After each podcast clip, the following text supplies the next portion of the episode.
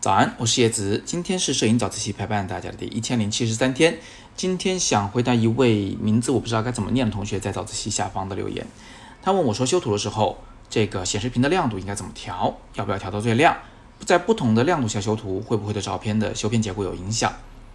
首先，我回答你最后一个问题：不同亮度的屏幕修图对照片是有影响的。而且呢，不仅是屏幕亮度不同，在不同的亮度的环境下修图，哪怕屏幕的亮度是一致的，它对照片呢也会有影响。为什么会这样子呢？很简单啊，比如说你躲在被窝里边看手机的时候，这个眼睛呢，它的瞳孔是放的巨大的，这个时候屏幕的亮度呢就要关得很暗，才不会刺痛你的眼睛。但是不管你关得多暗，在被窝里看起来它都是很亮的。在这个时候，如果修图要调曝光的话，你就很有可能呢会把这个光线调得太暗。第二天早上爬起来再看的时候，这个图就是黑不溜秋的。我再举一个反例，假设你在非常强烈的日光下抱着笔记本电脑修图，因为环境光都极其的强烈，非常刺眼，所以你的瞳孔呢是缩得很小的。而瞳孔缩小了以后，笔记本电脑的屏幕啊，不管调得多亮，你都会觉得有点看不清楚，有点太暗了。所以修片的时候，你就很容易把照片调成一个曝光过度的情况。总而言之啊，就是屏幕亮度的不同和环境亮度的不同，都会导致我们的修片结果变得很不一样。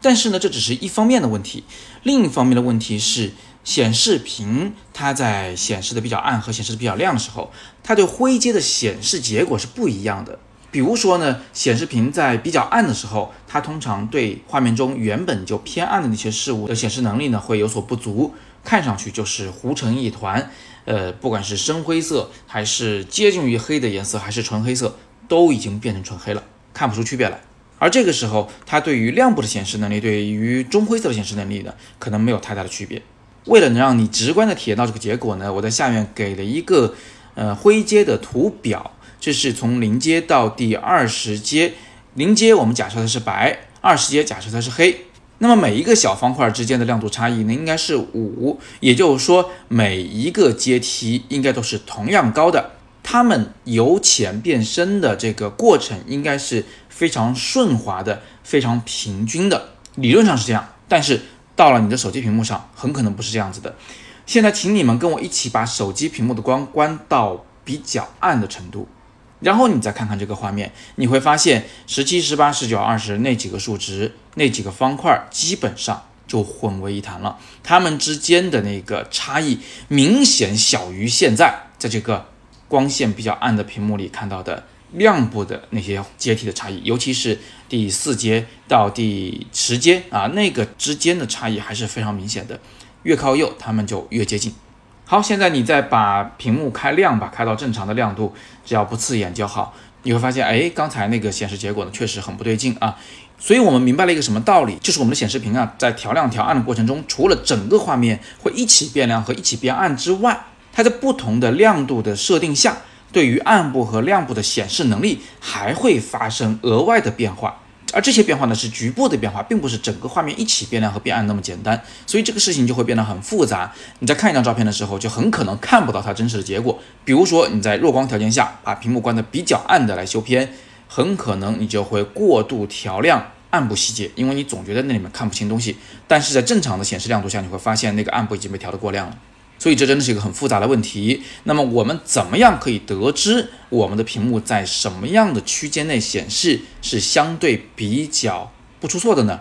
如果要最精确的结果，你还是应该去借助色彩管理的设备啊，由硬件来校准。我之前早自习里面反复提到过，Data Color 公司的 Spider，也就是蜘蛛这款硬件，吸附在你的屏幕上以后呢。它会非常精确的去测量你的屏幕的显示能力，并且告诉你一个标准值，你的屏幕在这个亮度级别下能够把灰阶显示的最好，能够把每一个亮度都显示到它应有的样子。尤其是 Data Color Spider 的最新的那一款，就是 Spider X，它对于灰阶里的暗部的校准呢，真的是比以前的产品又上了很大一个台阶。如果你想了解这款产品的话，可以在我们的微信公众号底部菜单的最右侧找到微店。点进去就可以找到那个校色仪的设备。那么，如果你说我还不想买这个校色仪，我的屏幕现在也不够好，我不想为它花太多的钱，那么我只能告诉你一个非常粗糙的、非常呃粗犷的值，就是在我见过的屏幕中，一般呢在百分之五十的亮度到百分之七八十的亮度之间，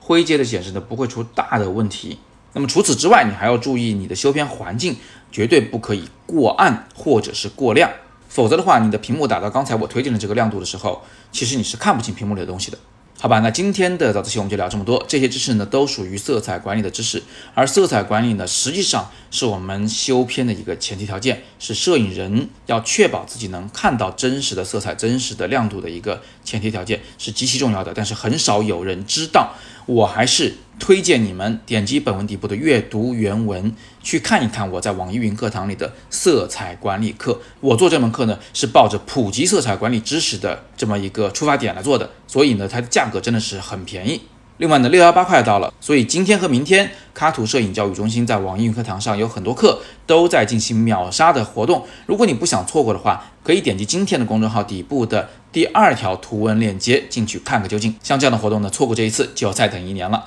好吧，那今天是摄影早自习陪伴大家的第一千零七十三天，我是叶子，每天早上六点半，微信公众号“摄影早自习”，不见不散。